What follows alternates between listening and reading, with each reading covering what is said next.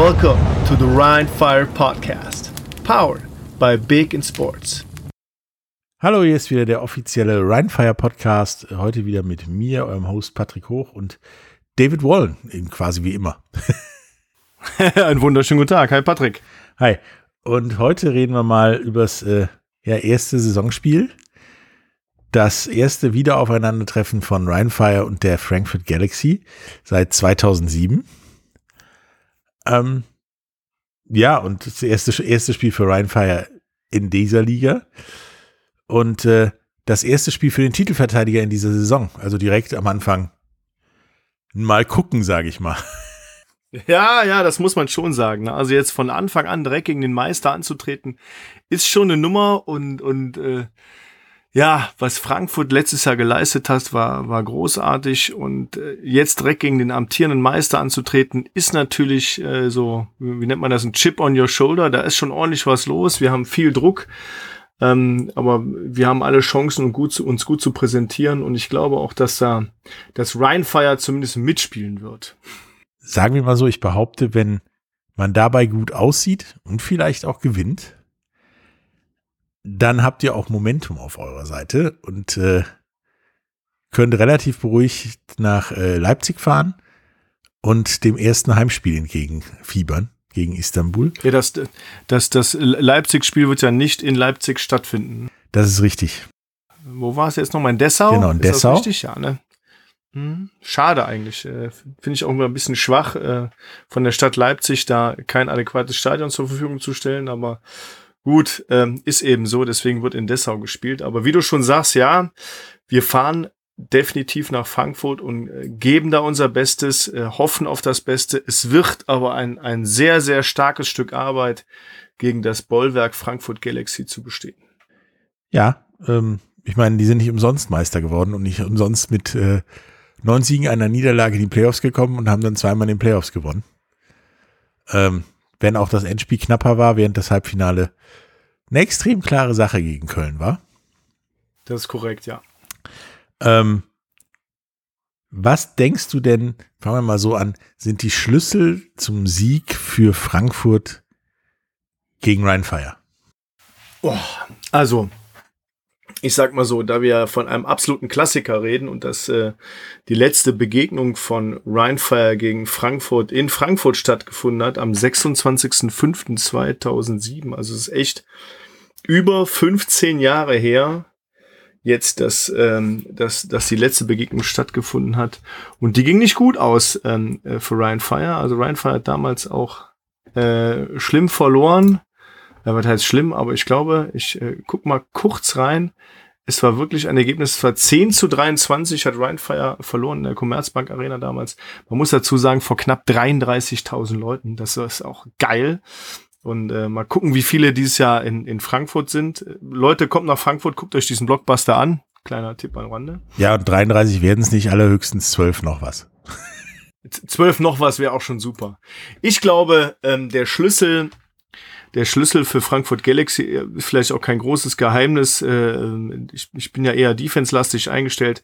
Der Schlüssel ist eigentlich mit der Defense zu halten, ähm, die Offense-Line gut unter Druck zu setzen, also die Rheinfire Offense-Line gut unter Druck zu setzen und ähm, dass deren Offense regelmäßig Punkte macht und unsere unsere Defense ein wenig ja, durch den Lauf und durch den Pass ähm, so ein bisschen herausfordert. Ich kann auch gar nicht, was will man auch so viel sagen, wenn man beide Teams dieses Jahr noch nicht hat spielen sehen. Ne? Also es ist wirklich, es ist nicht so einfach. Ich glaube aber, ähm, der größte Knackpunkt für die Galaxy wird die Rheinfire Offensive Line. Das sowas ähnliches glaube ich auch. Also es ist tatsächlich schwierig, wenn du beide noch nicht gesehen hast. Von Frankfurt wissen wir ja zumindest, wie es letztes Jahr aussah. Und zumindest auf Schlüsselpositionen ist das ja das gleiche wie letztes Jahr, zumindest auf dem Papier. Und da denke ich tatsächlich, dass ähm, das Laufspiel muss halt klappen bei, bei äh, Frankfurt, um halt auch ähm, ja Gewicht oder Wichtigkeit vom Quarterback und den, und den Wide Receivers zu nehmen und weniger ausrechenbar zu sein. Denn also die, die, die Luftwaffe, sage ich mal, bei Frankfurt, die funktioniert und die funktioniert auch relativ blind. Aber wenn du dann bei zehn Spielzügen neunmal durch die Luft gehst, dann musst du bei dem einen Spielzug, den du nicht durch die Luft gehst, echt beten. Wobei, wobei, wenn man, wenn man jetzt mal reinguckt und wir haben eben schon ein bisschen über, über Kurzpassspiel gesprochen, dass man sich schön das Feld runterarbeitet und ich glaube, da ist äh, der französische Kollege Kevin Wamba, Wamba mit seinen 1,87 Meter, äh, also so groß wie wir beide ungefähr, Patrick, und 120 Kilo äh, schnell unterwegs und kann da, kann da die Defensive von Ryan Fire schon ordentlich unter Druck setzen. Ähm, und da muss man so ein bisschen drauf, drauf achten, glaube ich. Ähm, wir bei Ryan Fire äh, haben ja tatsächlich vier Tight Ends, habe ich eben mal festgestellt.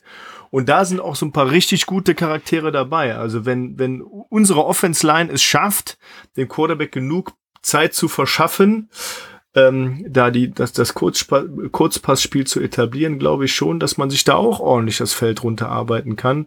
Und man darf ja auch nicht vergessen, so ein Tight End, ähm, nehmen wir mal äh, Marvin Pludra, der letztes Jahr noch bei Stuttgart Search gespielt hat, äh, mit seinen 1,98 Meter und 136 Kilo, ist ja auch ein vollwertiger Offensive Lineman. Äh, das darf man nicht äh, unterschätzen. Und der kann auch mal mit blocken, der kann aber auch relativ schnell laufen und ähm, wie sagt man so schön, ähm, ähm, was man über Patrick Pötsch auch sagt, er ist elusive für sein Gewicht.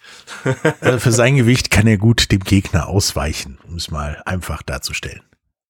Ja, aber Frankfurt hat halt auch in seinem riesen Receiving Squad, fand ich, bis jetzt. Also das ist ja eine ganze Menge Spieler. Irgendwie neun oder zehn Stück. Ähm, und da sind halt auch welche bei, die tatsächlich, ich nenne es mal eine gute Grundgeschwindigkeit haben. Ja. Wie, wie Cheku Sau, der äh, 23-jährige Receiver, der kann man auch äh, sich, sich Online-Videos angucken. Wenn er gerade ausläuft, äh, ja, ist der wie der Roadrunner einfach weg. Seines Zeichens auch Franzose, ne? Cheku Sau, So geschrieben, schwer auszusprechen, ja. Ja, und äh, mit Anthony Mahonogu ist da was ähnliches, nur der ist halt auch extrem wendig. Und deswegen mit Sicherheit auch nicht zu unterschätzen. Und die Jungs muss man halt kalt stellen, denke ich. Wenn man zumindest will, dass äh, Frankfurt sich ja aufs Laufspiel fokussiert. Ja, ich glaube aber auch, dass ähm, den Kollegen, den du gerade eben erwähnt hast, mit Checo Sau, der ist ja statistisch nicht so auffällig. Wenn man so übers Roster guckt, okay, da ist ein Wide Receiver, der ist 1,76 Meter groß und wiegt 80 Kilo. Ja, wer soll denn das nur sein? Ne? Aber schaut euch den mal an, guckt euch mal ein paar Videos ähm, auch ähm, auf Europlayers an.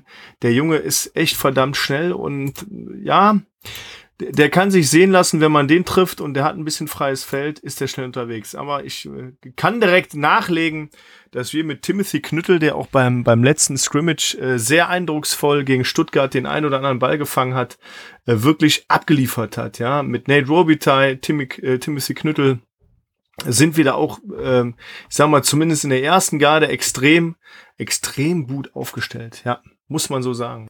Ja, ich glaube, das wird interessant. Ich glaube halt, dass das Sau primär dazu da sein muss, eine Verteidigung auseinanderzuziehen, mit dem immer wieder geradeaus schickst, schnell und damit ein, zwei Verteidiger daran, daran bindest, ihn irgendwie zu decken, damit er nicht trotzdem Ball kriegt. Und dann kannst du halt diese, ja, dieses riesen Reservoir an Tight Ends einsetzen, weil dann ist nämlich kurz- und mittlere Distanz relativ viel frei, denke ich. Ja, genau. Das, äh, das, das sehe ich auch so. Aber dann, ja, werfen wir mal einen Blick auf die Running Backs. Ähm, da muss man ja sagen, da ist in dem, im Frankfurt Galaxy Roster äh, noch gar nicht so viel los. Ne? Also wir haben Justin Rodney, ähm, sicherlich auch ein, ein, Spieler, der letztes Jahr schon da war, dem man, dem man vertraut, da auf der Position.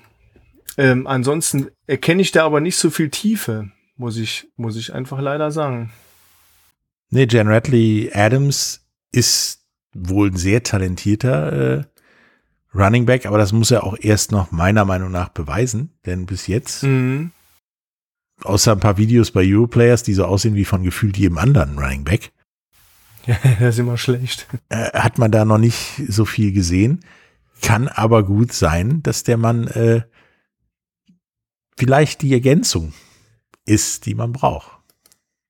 Also da muss ich sagen, sind wir auch im, im Running Back Squad ziemlich gut aufgestellt, äh, vor allem vorne vorab. Äh, Jason Argument, unser äh, französischer Running Back mit der Nummer 21, der, äh, ja gut, statistisch, wenn man jetzt mal drauf geht, 1,79, 93 Kilo, aber wenn man den mal äh, auch auf seinem Instagram-Account gesehen hat mit dem nackten Oberkörper, weiß man, okay, der Junge ist echt heftigst trainiert.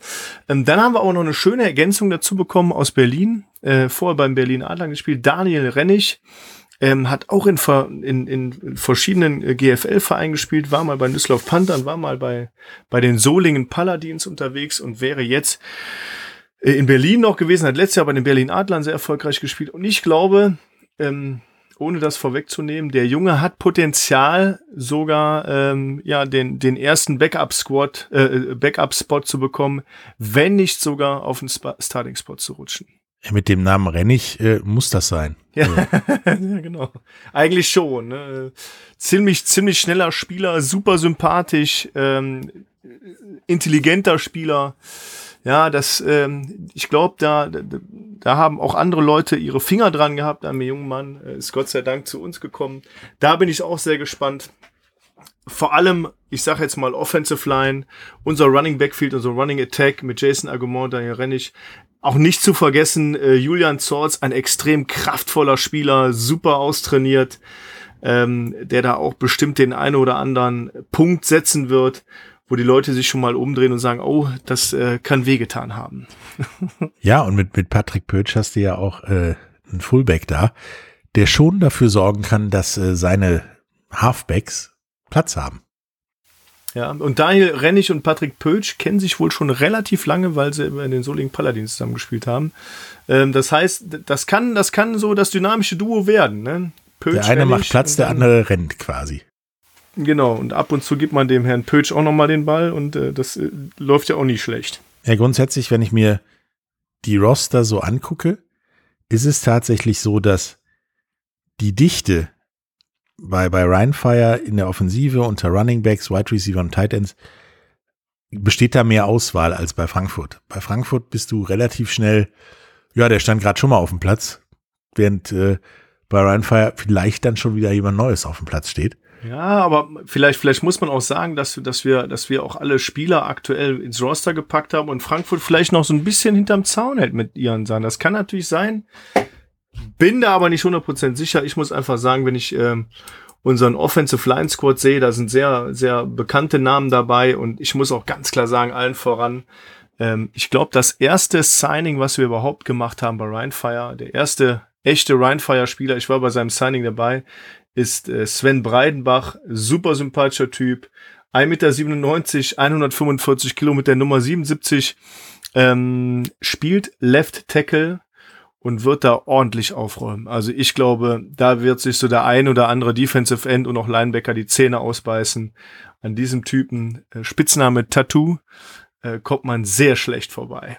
Und da freue ich mich schon drauf und da einfach mal zu sehen, was es da für Kämpfe, was da für Fights gibt. Ähm, der hat richtig Bock. Und deswegen denke ich auch, dass, dass, dass die Offensive Line der ganz große Schlüssel ist. Wenn, wenn die vernünftig funktioniert und damit Matt Adam Zeit verschafft, dann spielt Madap Adam besser als in Hamburg und Berlin, wo er ja durchaus in der Kritik stand, aber da auch tatsächlich ein schlechteres Team meiner Meinung nach um sich hatte. Ähm, und dann kannst du auch noch über den Quarterback Druck auf die Frankfurter Defense ab, äh, ausüben, die halt ähm, gucken muss, wo sie sich ja hin verlagert. Entweder die Lufthoheit gewinnen oder den, ja, den Bodenkrieg sozusagen gewinnen. Beides funktioniert schwierig und äh, da hat meiner Meinung nach Rheinfire tatsächlich genug Waffen, um so eine gegnerische Verteidigung permanent ja, in Bewegung zu versetzen. Was geht jetzt ab? Luft, Boden? Wie sollen wir das machen? Also ich sage jetzt mal, der Martin Schurer, unser Offensive Coordinator, wird da alle Hände voll zu tun haben, ähm, da die, die, die, die Frankfurter zu attackieren. Aber ich, wie du schon sagst, der, der große Schlüssel Offensive Line, um Matt Adam äh, Zeit zu verschaffen. Ich will auch gar nicht, gar nicht über die vorigen Teams, über ihn irgendwas sagen. Ähm, da gab es sicherlich äh, gute äh, oder bessere und schlechtere, okay. Ich hoffe nur, dass, dass Matt Adam sein volles Potenzial ausspielen kann. Und wenn er das kann, haben wir eine klare Chance, auch gegen, gegen ähm, die nach außen hin übermächtig erscheinende Frankfurt Galaxy. Und äh, auch als Backup-Quarterback darf man nicht vergessen, wir haben Roa Duckdalen da drin, ein sehr erfahrener junger Mann, ähm, der in dem Sinne nur in Anführungsstrichen Backup-Quarterback ist, aber auch mit 1,87 Meter und 99 Kilo äh, beim Combine ein paar ordentliche Dinge an den Mann gebracht hat. Also das darf man auch nicht vergessen. Wir haben da auch eine gewisse Tiefe und die Running Backs ähm, nehmen sehr viel Druck von den Schultern der, der beiden jungen Männer da. Und das wird, ähm, ja, wenn Martin Schura als Offensive Coordinator da ähm, alles zeigt, was er kann, glaube ich auch, dass, dass das zum Erfolg führen kann, definitiv. Ja. Ich denke auch, wenn ja. Frankfurt eine ähnliche Taktik fährt wie letztes Jahr, dann ist der Schlüssel zum Spiel für die Rheinfire Defense tatsächlich auch, ja, sich die Lufthoheit zu schnappen. Ähm, indem man halt ihn zwar passen lässt, aber das sollte nicht funktionieren. Mhm. Also wirklich ihn unter Druck setzt. Ähm, das ist ja gefühlt immer der Schlüssel zum Spiel beim Football. Den Quarterback keine Zeit lassen. Und dann aber da Jacob Sullivan ja einer ist, der auch mit drei Spielern an der Hose hängt, noch, äh, noch passt, äh, genau auf diese Dinge zu setzen, dass er halt passt, ohne großartig sicher zu sein, dass das auch funktioniert. Dass er so diese 50-50-Bälle wirft und dann muss man sich seine 50% halt schnappen. Und äh, tatsächlich da über die in der Luft viele Turnover produzieren und sie zum Lauf zwingen. Ich glaube auch, dass, dass in dem Fall äh, der Druck über die Defensive Line ähm, ausschlaggebend sein kann. Äh, die Gruppe um, um ähm, Defensive Line Coach Pascal Hohenberg ähm, allen voran, sage ich jetzt mal, Christian Van Horn, unser Importspieler aus den USA mit 1,83 Meter, 120 Kilo. Ganz, ganz netter Typ, so, der kommt einem so ein bisschen nett und Wird aber rüber. dunkel, wenn der aufsteht. Ja, aber ich sag dir echt, wenn der einen Helm anzieht, der hat eine Geschwindigkeit, der hat ein Handplacement. Ich habe letztens noch mit dem Position Coach lange telefoniert ähm, und er sagte, ja, er ist nur nicht in, in die NFL gekommen, äh, aus seiner Sicht, weil ihm einfach 10 Zentimeter oder 15 Zentimeter an Körperhöhe äh, fehlen und vielleicht nochmal 10 Kilo Masse. Aber dieser Typ ist eine echte Maschine und deswegen, da bin ich auch mal gespannt, wie der als Defensive Tackle da ähm, ja, da richtig reinknallt. Und natürlich muss man auch sagen, hat man auch so ein Remy Feltes dahinter, 1,95 Meter, 145 Kilo, ähm, den musst du auch erstmal aus dem Weg schaffen und Platz für deinen Running Back machen. Aber äh, Quarterbacks, darf man das so sagen, Quarterbacks der Liga, pass auf, Christian Van Horn ist auf Jagd. Wenn der ähm, Schatten der größer wird, habt ihr ein Problem. ja, genau. Nee, der Typ hat echt Bock, äh, äh, ist ein mega sympathischer Kerl. Wird man auch abseits des Spielfeldes so kennenlernen. Aber ich glaube, sobald der Helm an ist, legt bei dem Schalter um und der, der geht schön nach vorne und, und holt sich dann auch seine, ähm, seine Sex da vorne, ja. Ja, man darf nicht vergessen, dass, ja, der Rheinfire Head Coach Jim Tom Sula gleichzeitig Defensive Coordinator ist, was er auch schon gefühlt überall auf der Welt und gefühlt überall in der NFL mal gemacht hat. Und Defensive Line Coach vielleicht auch nochmal dazu. Also er ist ja im Grunde auch gelernter Defensive Line Coach. Dementsprechend halt auch weiß, wie man dafür sorgt, dass ein Quarterback ja nicht besonders gut aussieht, sagen wir es mal so. Ja, also wenn wir es dann schaffen, natürlich Jacob Sullivan da unter Druck zu setzen und, und somit seine, seine Air Raid äh, einigermaßen unterbrechen und das Laufspiel auch im Griff haben. Ja, es sind ganz, ganz viele kleine Puzzlestücke. Ähm, wir reden natürlich so ein bisschen die ganze Zeit um den heißen Brei, Patrick, weil wir noch gar nicht sagen können, wie, die, wie es wirklich ausgeht. Ich meine, das wird in der, in der, in der Woche vom äh, 5. bis zum 12. Juni wieder anders, weil dann haben wir die Team schon mal spielen sehen, dann haben wir die anderen Teams spielen sehen und können uns ein paar Videos angucken. Aber jetzt sieht man halt das nur, was im Training los war und äh, so ein bisschen die Roster und so ein bisschen das Gefühl.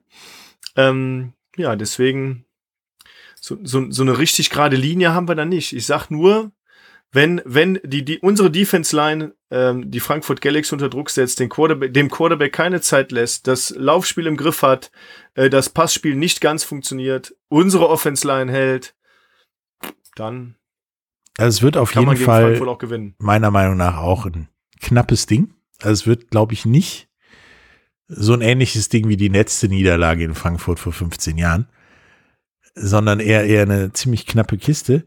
Und deswegen glaube ich auch tatsächlich, dass es einen wichtigen Faktor gibt, der das Spiel entscheiden kann. Und das sind die Zuschauer. Ja. So, nun fasst das Stadion in Frankfurt 12.452 Leute. Ja.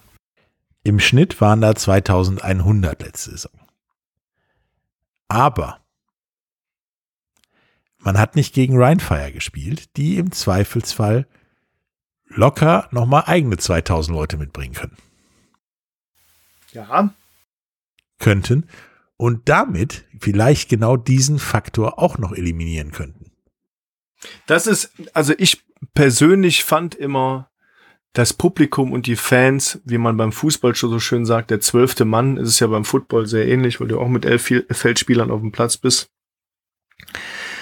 war immer ausschlaggebend. Also wenn du da ähm, die die Ryan Fire, äh, die, die Wall of Fire kann man so sagen mitbringst und die schön Stimmung machen und laut sind und und die die Jungs auf dem Platz auch merken, hey, die stehen hinter uns, die wollen, dass wir jetzt was zeigen, da kann man noch mal ja noch mal ein bisschen was rausholen. Ne? Da ist da ist noch mal was drin. Ja und ähm, ich denke auch, dass dass auch jetzt die Zuschauerzahlen der gesamten Liga ja steigen. Ähm, äh, bei uns äh, werden auch ordentlich Karten verkauft ähm, und ich bin sehr gespannt, wie es wie es in der Woche vom 12. bis zum 19. Juni ist, eine Woche vor Game Day, wie viele Karten dann noch über den Ladentisch gehen und wie viele Tickets dann selbstverständlich noch am Game Day selber verkauft werden.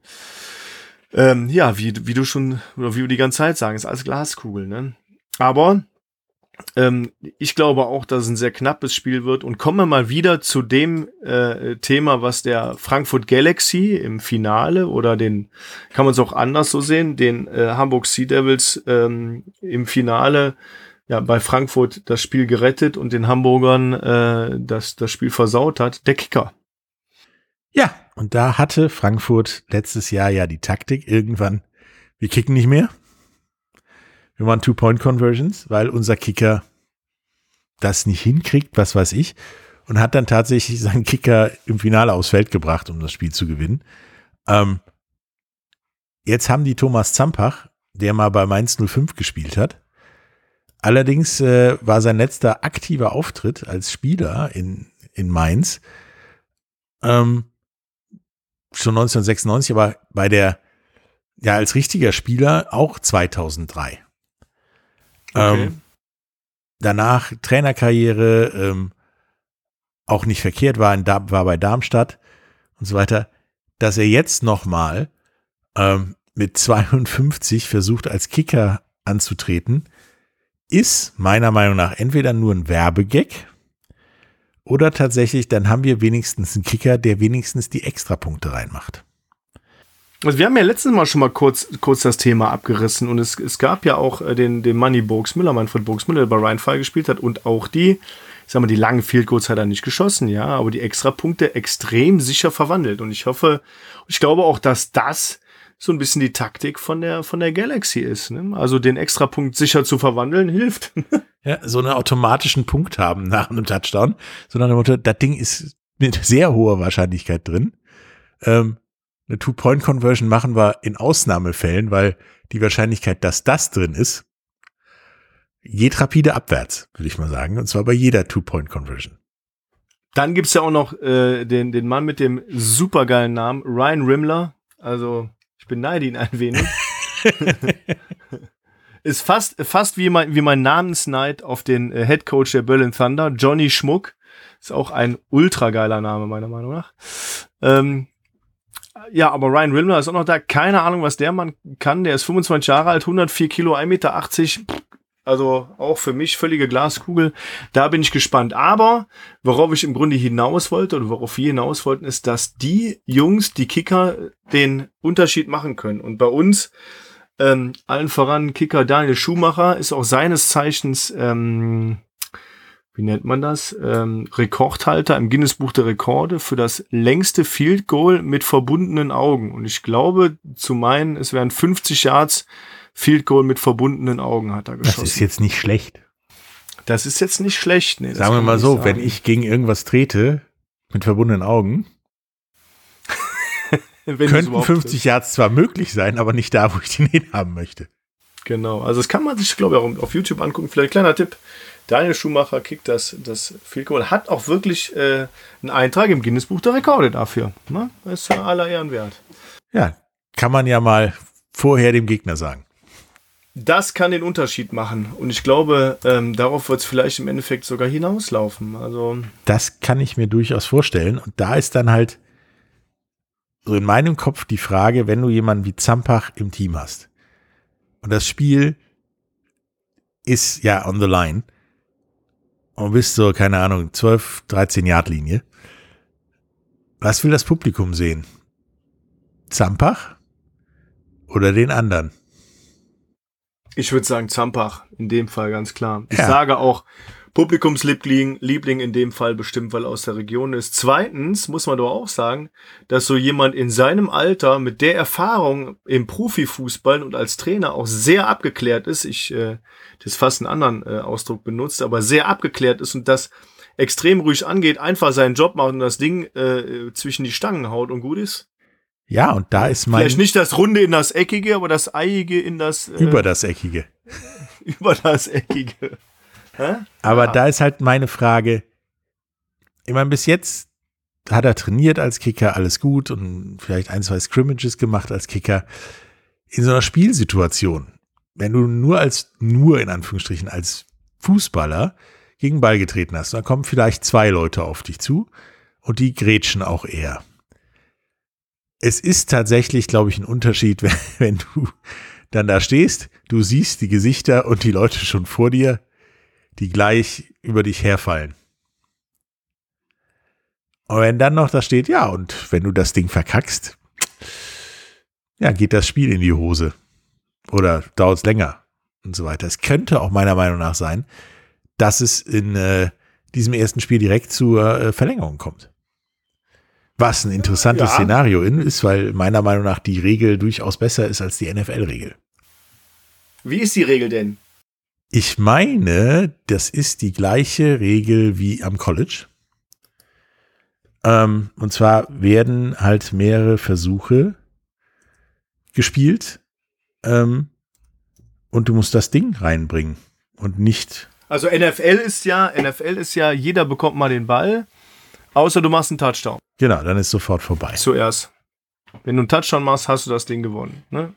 Ich glaube, College Rule ist so, jeder bekommt den Ball, äh, ob, äh, ob der einen Touchdown macht oder nicht, bekommt jeder trotzdem den Ball. Ne? So. Genau, bis, äh, bis es vorbei ist, weil bis einer, einer führt. Genau. Genau. Also jeder bekommt einmal mindestens den Ball und danach der, der, der zuerst punktet. Genau. Und egal wie, ist es halt. Haben wir jetzt total kompliziert erklärt, hat überhaupt keiner verstanden. Wahrscheinlich. Werden wir nochmal noch mal aufarbeiten. Ähm, das sind halt die College-Football-Regeln. Du kriegst den Ball an der, äh, ich glaube, 20-Yard-Linie oder sowas und dann hast du halt vier Versuche, das Ding da reinzutun. Und dann darf der Gegner. Mhm. Und das sind dann, glaube ich, mehrere Versuche der vier Versuche und wer am Ende führt, gewinnt. Aber nichtsdestotrotz ist halt das, ja, es ist halt eine Verlängerungskiste, eine Do-or-Die-Kiste, die du dann noch an einem Spiel, was so eng war, dranhängst. Mhm. Das ist, das könnte direkt am ersten Spieltag ein Klassiker werden. ich sag mal ganz ehrlich, wie man, wie man jetzt schon merkt, die Fans gegenseitig, auch der offene Brief des General Managers von der äh, Frankfurt Galaxy haben wir nur positive Resonanz drauf erfahren. Da muss man ganz klar sagen, äh, die beiden Fanlager sind aufgeregt, die haben Bock. Ähm, seit 15 Jahren konnte man nicht mehr diese Football-Party zusammen feiern und wie man immer so schön sagt, Football-Fans are friends. Und das äh, ist erst recht bei Frankfurt und, und Rheinfire so. Und ähm, das merkt man auch. Wir haben schon mit dem Teammanager, mit der Teammanagerin hatte ich schon Kontakt. Da merkt man richtig, die haben total Lust, die haben auch Lust, dass wir vorbeikommen. Unsere Cheerleader treten ja mit den äh, Frankfurt Galaxy Cheerleadern zusammen auf.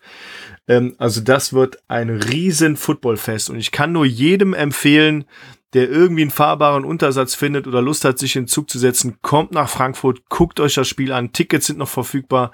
Das wird, ähm, ich krieg Gänsehaut, wenn ich drüber rede ein absoluter Burner, ein absoluter Klassiker. Nach 15 Jahren äh, Abstinenz ähm, wird, da, wird da alles auf den Platz gelassen, ganz klar. Ja, und David wird auch da sein und in Zweifelsfall auch alles, zumindest an Nerven da lassen. Genau, wir sind mit der, mit der Social Media Crew unterwegs und werden so ein bisschen von der Sideline auch berichten. Wir werden ähm, ein paar Internas geben. Ähm, wir werden, ähm, das Ownership wird auch da sein. Und wir werden so ein paar Leute interviewen. Wir werden ähm, mal schauen, was wir am Feld so, so an Stimmung aufsammeln. Wir werden bestimmt mal mit dem Quarterback reden. Äh, wir werden mit dem Coach reden. Wir werden die ganzen Jungs mal ranholen, einfach mal vor die Kamera zerren und, und mal so die Stimmung einfangen im, um und an, ja, im, im, im und ums Stadion herum. Ja, und dann gucken wir, was dabei rauskommt und ob das am Ende standgehalten hat. Und äh, wie wir nervlich beim nächsten Podcast sind, weil äh, genau. sollte es Verlängerungen geben, sind die Nerven ein wenig dünn, glaube ich. Ja, die, ja der, die, die nächste Aufnahme ist ja relativ kurz danach. Aber ich sage jetzt mal vielleicht zusammenfassend ähm, zu sagen, die äh, Schlüssel für Rheinfire ist, dass die O-Line hält und dass der Quarterback Zeit hat. Und in der Defense, dass die Defense Line den gegnerischen Quarterback unter Druck setzt und eventuell darüber Turnovers produziert, ein paar Picks holt. Ja. Und ein paar Spieler habe ich eben schon genannt. Und äh, ich glaube, wenn das, wenn da so der Gameplan ungefähr aussieht, ich meine, das ist jetzt auch kein Hexenwerk und kein großes Geheimnis hier, ähm, dann und, und das so durchgezogen wird, hat Ryan Fire eine Chance. Ja, aber speaking of Geheimnis, ihr kennt Frankfurt weil ihr euch letztes Jahr schön die Saison im Fernsehen angucken konntet oder das Endspiel. Das ist korrekt.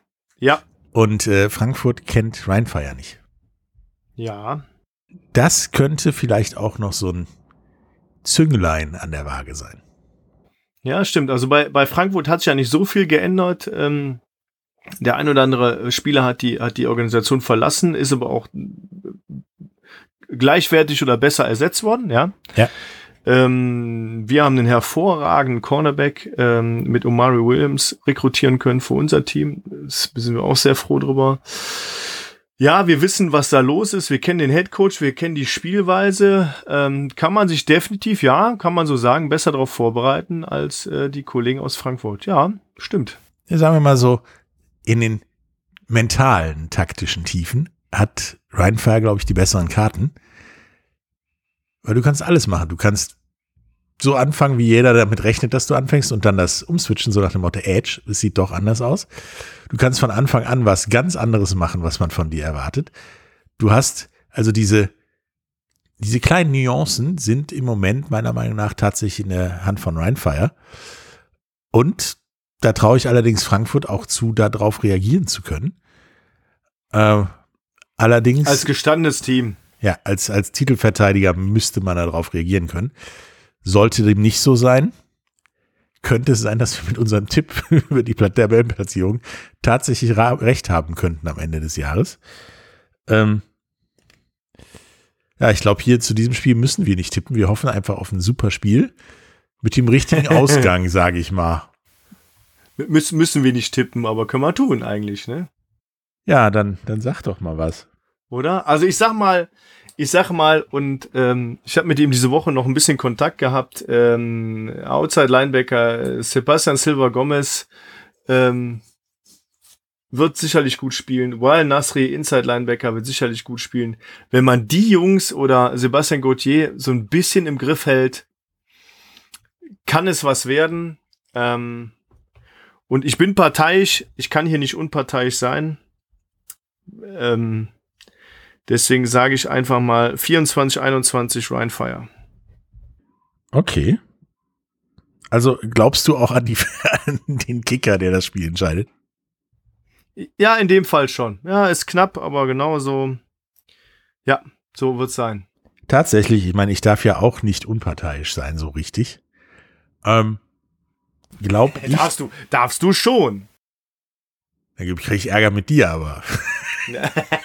das kannst du aushalten. Dann hören wir uns zum letzten Mal gefühlt. Nein, aber tatsächlich auch nach reiflicher Überlegung und der Tatsache, dass du mit dem, was Rheinfire im Team hat, im Prinzip auf alle etablierten Waffen von Frankfurt zielst und denen das Leben versucht schwer zu machen und dass das das erste Saisonspiel ist und ja, Frankfurt gefühlt nichts ist falsch, aber wenig über Rheinfire weiß, glaube ich tatsächlich nicht, dass das so knapp wird, sondern eher so ein 21, 14, sage ich mal. Okay. Für Rheinfire ja. sagst du, ja? Uh, das schreibst du in die Show Notes mit rein, ja? Ja, klar. Natürlich immer und äh, dann dürfen wir auch uns die Häme dazu wieder anhören und ja, das ist in Ordnung. Also Kritik ist immer erwünscht. Ja, ja, immer nur ähm, ähm, ja konstruktive Kritik ist definitiv erwünscht. Kommt damit dran. Ähm, freue ich mich auch ehrlich gesagt drüber. Ähm, und ich glaube aber auch, und ich habe in letzter Zeit öfter mal Kritik gehört, dass wir, dass wir viel so ein bisschen Blabla machen hier. Ja, das ist auch so, weil wir nichts Handfestes haben einfach, Leute. Ne? ja, ich glaube auch, dass das ab dem zweiten Spiel ein bisschen anders aussieht. Ja, ja, da kann man auf Statistiken mehr zurückgreifen. Man kann auch sagen, wer, wer vielleicht verletzt ist und wer aktuell spielt, wie wer gespielt hat. Man kann ja so ein bisschen die, die Top 5 Player mal bewerten. Also wir haben schon ein paar tolle Ideen für die nächsten Podcasts. Ähm, also bleibt dabei, bleibt dran, äh, folgt uns auf Instagram und Facebook, äh, folgt Big in Sports äh, auf Instagram und Facebook und ähm, ja, ich bin die sehr ja gespannt. auch noch mal kurz vor dem Spiel einen Podcast mit einem der Owner haben. Oh, von Ryan Fire und mal kurz ein bisschen in die Ryan Fire Historie und so weiter gehen. Sehr schön. Dann schauen wir mal. Aber ich äh, denke halt tatsächlich, das war unser bis jetziges großes Problem, dass wir zwar nah am Team dran sind und so ziemlich alles wissen, was passiert, aber eigentlich nichts wissen. Ja, wir wissen alles, aber auch nichts. Ja, es ist so. Ne? Ich, also äh, nichts, was wirklich entscheidend ist für den sportlichen Erfolg am Ende des Tages. Ja, also mal gucken, vielleicht kommen wir wirklich mit einem fulminanten Sieg, überraschenderweise aus Frankfurt oder ähm, haben uns da eine Klatsche abgeholt, aber ich glaube eher, dass es ein sehr knappes Ergebnis wird und Nuancen das Ding entscheiden. Ja. Ja, und vielleicht haben wir mich. auch das Problem, Kommt dass nach Frankfurt. über nichts reden können, weil es unentschieden gab.